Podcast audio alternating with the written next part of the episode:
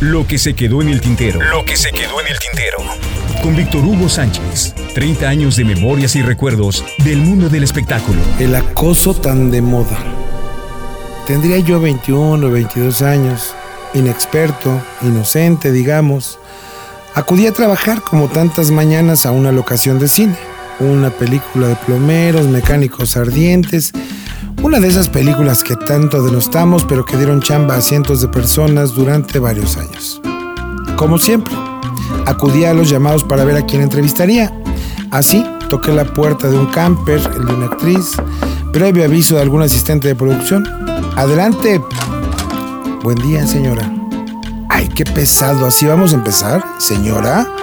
Perdón, no quise ofender. Te estoy molestando. Qué jovencito eres. Ven, pasa. Acomódate en lo que termino de arreglarme para filmar y vamos platicando para la entrevista. Déjeme decirle al fotógrafo que nos espere para que termine de arreglarse. ¿Quién viene? ¿El Speedy? Ajá. Ay, dile a ese cabrón que pase, ya me ha visto tantas veces. Eran las 10 de la mañana apenas, cuando esta aventura había comenzado. Para las 11 a.m. ya había terminado la entrevista, habíamos hecho las fotos y ella seguía enfundada en una enorme bata blanca. Bueno, pues muchas gracias, muy linda entrevista. Un tequilita, cabrón. Una línea. ¿Tequila? ¿A estas horas? Y una línea de... Una línea de coca. No, no, perdón, no le hago la droga. Muchas gracias, pero creo que debo irme. Ven, anda, tómate un trago conmigo. ¿Me vas a dejar beber sola? Bueno, mm, solo uno. ¿Y no? No fue uno fueron dos o tres y no, no me animé a inhalar la cocaína que había puesto ella en la mesita de su camerino. Bueno, pues muchas gracias, ahora sí debo irme al periódico. Ven, acércate, mira, en un abrir y cerrar de ojos, la bata desapareció y debajo de ella estaba una mujer tan hermosa, con toda su infinita e inquietante desnudez, invitándome a acariciarla. ¿Y yo? ¿Qué creen? Salí corriendo. Literal, huyendo por miedo, por inseguro, porque de verdad no supe ni cómo, ni en qué momento, ni nada estaba yo ahí frente a una estrella del mal llamado cine de ficheras en tan extraña circunstancia. Y ustedes disculpen si no doy el nombre de la estrella. No es por aquello de que los caballeros no tenemos memoria. Sí la tenemos, y mujeres así jamás se olvidan. Pero las razones para callarme el nombre es que al mismo tiempo esta mujer se casó con un hombre muy poderoso, multimillonario y bueno, entenderán que no quiera yo meterme en algún trágico accidente, ¿verdad? Uno nunca sabe. Y no fue una, sino varias veces que en esa edad enfrenté momentos como ese. Incómodos porque sí, porque uno no espera que sí, que de buenas a primeras, figuras importantes, mujeres hermosas intentaran algo conmigo. Porque sí, porque el acoso también se da de esa manera, de mujer a hombre, y vive uno con el riesgo de ser tachado de raro, de puñal, de por no haber aprovechado el momento.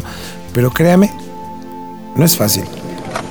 Como tampoco lo fue cuando una señora llevó a su hija a una entrevista al Heraldo de México. Era una jovencita de 16 años que se había quedado sin chamba luego de haber participado 8 años en una serie de televisión. Ya había crecido. Y bueno, ya no había personajes para ella. La entrevisté, publiqué y la mamá fue a verme al diario. Me llevaba un regalo para agradecerme. Su hija. Su hija. Mire, quiero pedirle que la apoye, que la ayude. Usted tiene contactos en Televisa y estoy seguro que podría ayudarle a encontrar trabajo. Mire, usted le gusta a mi hija. Y bueno, platiqué con mi esposo y pensamos que usted y ella podrían salir a cenar y si quieren no regresarla a la casa hasta el otro día. ¿De qué me habla, señora? Mire, seré clara. Ella tendrá su primera vez con algún novio sin oficio ni beneficio. ¿Qué mejor que sea con usted que pueda ayudarla? Se lo juro. Su papá y yo estamos de acuerdo y bueno, pues ella también. Lárguese de mi oficina, señora, en este momento. Ni siquiera se atreve a insinuarme más nada. Pero, por favor, váyanse. Y es que hay que admitir, mi generación venía de otra, de la típica ven, te voy a convertir en una estrella y no. Al menos yo nunca fui de esos, ni de los otros. Pasa, Víctor Hugo, pasa, bienvenido. Es tu casa. Gracias, señor Morón. Dime, Frank, ven, siéntate y conversemos. Cuando me di cuenta, El imbécil le había echado llave al departamento.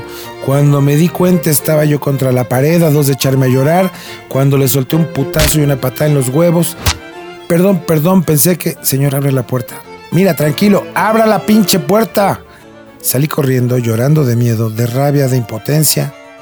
Quizá no esté bien que hable de un muerto porque no podrá defenderse. No sé. Quizá no debiera contar estas historias, pero ¿qué quieren? Esto se trata de contar lo que se había quedado en el tintero y bueno, el acoso. Tan de moda. Tan de moda. Lo que se quedó en el tintero. Lo que se quedó en el tintero. Con Víctor Hugo Sánchez. 30 años de memorias y recuerdos del mundo del espectáculo.